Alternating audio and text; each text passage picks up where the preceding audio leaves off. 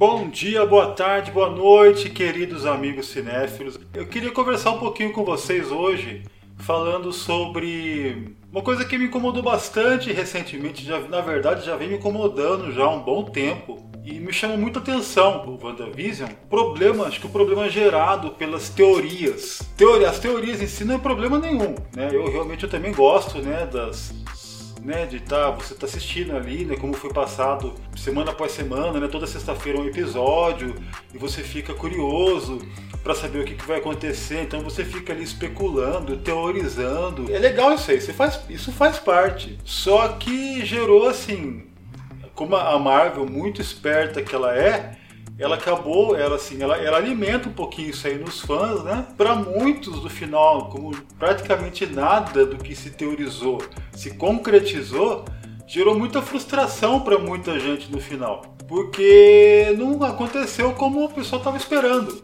Então muita gente se sentiu frustrado, se sentiu enganado pela Marvel. É uma coisa que é esquisito isso, porque a Marvel não deve nada para ninguém. Eles têm um projeto, eles têm uma história ali para contar e é o que eles vão contar.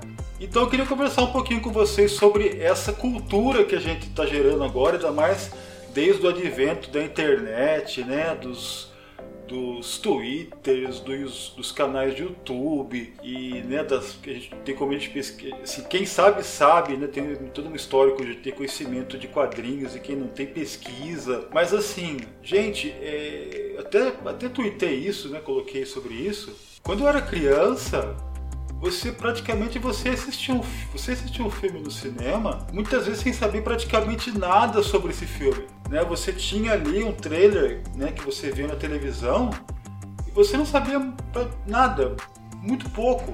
Né? Muito pouco mesmo. Eu várias vezes eu fui no cinema sem saber o que esperar. Muitas vezes foi uma grata surpresa gigante, às vezes não, né? Às vezes só que nisso aí a surpresa era gigante, a decepção às vezes não tão grande, porque você não tava, você não tinha aquela aquele hype, não, não gerava assim um hype tão gigante como se gera hoje em dia. Eu acho que isso tem gerado um problema para o nosso consumo de cultura pop, o nosso consumo de, das mídias em geral. As pessoas hoje em dia, eu, eu gosto, particularmente eu gosto, nossa, eu fico vendo várias teorias, eu gosto de ver. Não sou bom para ter, sou péssimo para teorizar, já, já, já adianto isso, pode ver. Nos meu, no meu canal você não vai ver nada de teoria, porque eu sou péssimo. O que eu sei é porque eu vi, mas eu criar teoria, ficar imaginando isso e aquilo, eu sou péssimo péssimo para isso. Eu acho que você fica preso, você querer que algo aconteça do jeito que você acha que tem que ser, eu acho isso muito problemático. Né? Eu acho que é bacana você ir e esperar você, você ser surpreendido do que, no caso, o roteirista, o diretor, o produtor quer, quer apresentar para você e não o que você quer ver. Isso gera muita decepção. Uma outra coisa que eu acho que tem atrapalhado muito ultimamente, já faz tempo que eu tenho tido uma certa bronca, é isso já isso, isso nesse caso são das próprias das próprias empresas, das próprias produtoras, os, diretores, então questão dos trailers também. Poxa, tem filme que você praticamente assiste o filme nos trailers. O filme se entrega todinho nos trailers. Né? Tem vários casos assim, poxa.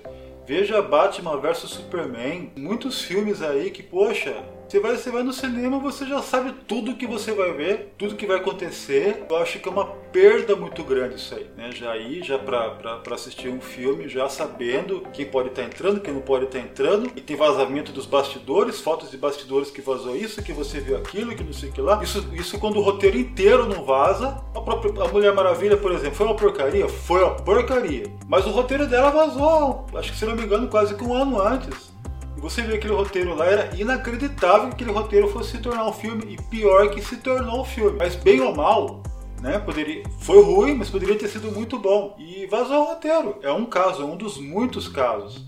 Eu acho que a gente tem que tomar um pouco de cuidado para não, não tomar os pés pelas mãos e não e não tá se perdendo, né? Nessa nessa ânsia de querer. Acho que, acho que o mundo hoje em dia está muito, tá muito acelerado, né? a gente não tem mais paciência de esperar. Eu acho que isso acaba estragando a nossa experiência. Antes no cinema, agora a gente está Para mim tá em pausa, né? O cinema está num momento de pausa, embora esteja aberto. Agora não está, agora estamos na fase vermelha, já indo para roxo aqui. Então, quando a gente ia, do cinema, poxa, você sentar para você receber o conteúdo, né? Você, mas sim, receber na hora, aprender na hora o que, que vai acontecer, a história que vai acontecer na hora, quem vai participar, quem vai, vai, vai participar do personagem que vai participar do, do filme ou não naquele momento e não o que a gente tem visto ultimamente uma coisa assim. As pessoas já vão pro, pro filme querendo saber tudo que vai acontecer, que não vai aparecer, como é que vai ser, como é que vai terminar, né? Que linha que o filme vai seguir. É uma coisa absurda isso, gente. Eu acho, eu acho que a gente tá, tem que tomar.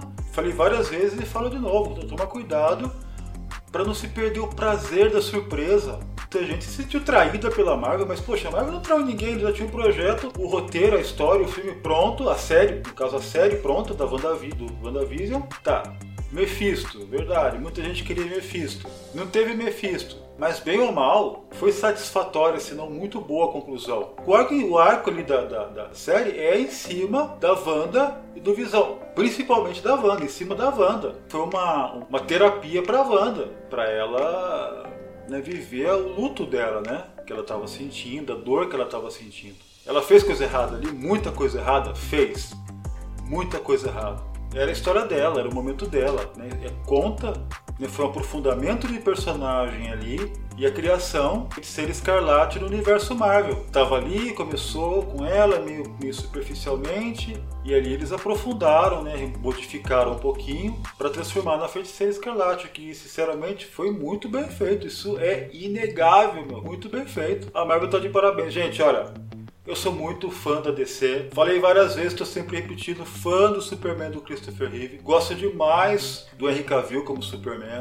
Tô muito triste porque pelo jeito ele não vai continuar mais, continua só nesse Snyder Cut. Teorias, conspirações, trailers à parte, né? Que, trailers que entregam o filme inteiro à parte. Vamos esperar, gente, né? Vamos esperar, vamos, vamos sentar na frente da nossa poltrona, como diria o, ou da poltrona, vamos dirigir, vamos sentar na, na, nossa poltrona, ou em casa, quando a gente puder de novo. Estou ansioso para poder ir no cinema de novo, porque para mim, se Deus quiser, o cinema não morreu, o cinema está em pausa, né? Vamos, se Deus quiser, quando a gente puder voltar no cinema, ir no cinema, estar em casa, vamos, vamos usufruir né, dessa mídia maravilhosa, né, que eu, que vocês, que nós amamos tanto, que são os filmes, que são as séries, que tá tão, tão gostoso, tão bem construído hoje em dia. Tem coisa ruim? Tem muita coisa ruim, mas também tem muita coisa boa, muita coisa legal. A Marvel arrebentando e eu torcendo para que a DC se encontre, se acerte como já se acertou no passado, né, com o Superman né, de 78, primeiro que eu amo tanto, depois os Batmans que se acertaram, o Cavaleiro das Trevas que é um marco, que é uma coisa fantástica, uma obra de arte do cinema, não só como filme de super-herói, mas como, como filme mesmo, né, como um todo. Né, e vamos torcer que a, que, a, que a DC atual agora né, se encontre, se acerte né, nos filmes dela, para ter assim, poxa, Marvel na, na, sua linha de filme, a DC na sua linha de filmes, e muita coisa boa, e vamos torcer para vir coisa nova, coisa diferente também, né, gente? É gostoso, pô. Eu, adoro filme de super-herói, adoro DC, gosto da Marvel, sou, fico encantado como a Marvel consegue é, trabalhar bem os seus super-heróis, né? Criar esse universo de uma maneira tão eloquente como eles conseguem. Na torcida para que a DC se encontre também, poder ser quando quer ela faz cada coisa. Veja a Coringa, Coringa arrebentou, ela não consegue se acertar é no, é no universo compartilhado. Esse Batman agora que tá chegando, gente, olha, promete. Para mim promete, acho que se Deus quiser ser tão bom como o Cavaleiro das Trevas, num, num outro formato, num outro estilo. Eu nunca comparando com o outro, como o Coringa do Fênix lá, não dá para comparar com o Coringa do Red Ledger, porque são totalmente diferentes. Um é fantástico de um jeito, outro é fantástico do outro. Ambos marcantes. Ambos ganharam Oscar. Vamos ter paciência, vamos, vamos aprender a consumir a mídia, mas não vamos ter pressa. Vamos nos, vamos nos deixar ser surpreendidos pelas coisas boas que vêm por aí. Não vamos querer que seja do jeito que a gente quer, porque quando os roteiristas seguem muito o que os fãs pedem, não dá coisa boa não dá coisa boa. Vídeo Star Wars, por exemplo. Veio J.J. Abrams, apresentou lá o Star Wars 7, né, a, a Despertar da Força. Tudo bem, é um, foi um, um remake disfarçado, mas agradou, ficou legal, ficou bacana, mas foi um remake disfarçado, tá? O pessoal veio e meteu a lenha. Não, porque não, não, não inovou em nada, não sei o que lá tá. Tá bom. Daí a Kathleen Kennedy não teve pulso firme, né? Eu, eu acho que ele é grande culpado da bagunça de Star Wars. Chamou o outro lá, Ryan Johnson. Não, agora você muda, faz do jeito que você quiser. Tá, daí saiu o outro, né? Os Últimos Jedi. É um outro filme. Daí desagradou mais ainda. Né? Tem muita gente que eu sei que gosta, eu no caso não gosto. Depois veio lá, chamou o J.J. Abrams de novo, porque viu que deu mal e deixou para ele arrumar. Daí ele pegou e tentou passar por cima do, do, do, dos últimos Jedi e linkar com o que ele tinha feito no primeiro. Nossa, deu mal. Piorou tudo. Bom, mas é isso aí, gente. Tô terminando, tô terminando esse, esse breve vídeo podcast com vocês, falando sobre um pouquinho sobre as teorias sobre os filmes e os, acho que o mal que ela pode fazer pra gente. Um abraço para vocês, tudo de bom, fique com Deus, se guardem, porque a pandemia ainda não acabou, tá pior do que antes, se protejam, para que a gente continuar junto e poder assistir grandes filmes. É isso aí. Um abraço.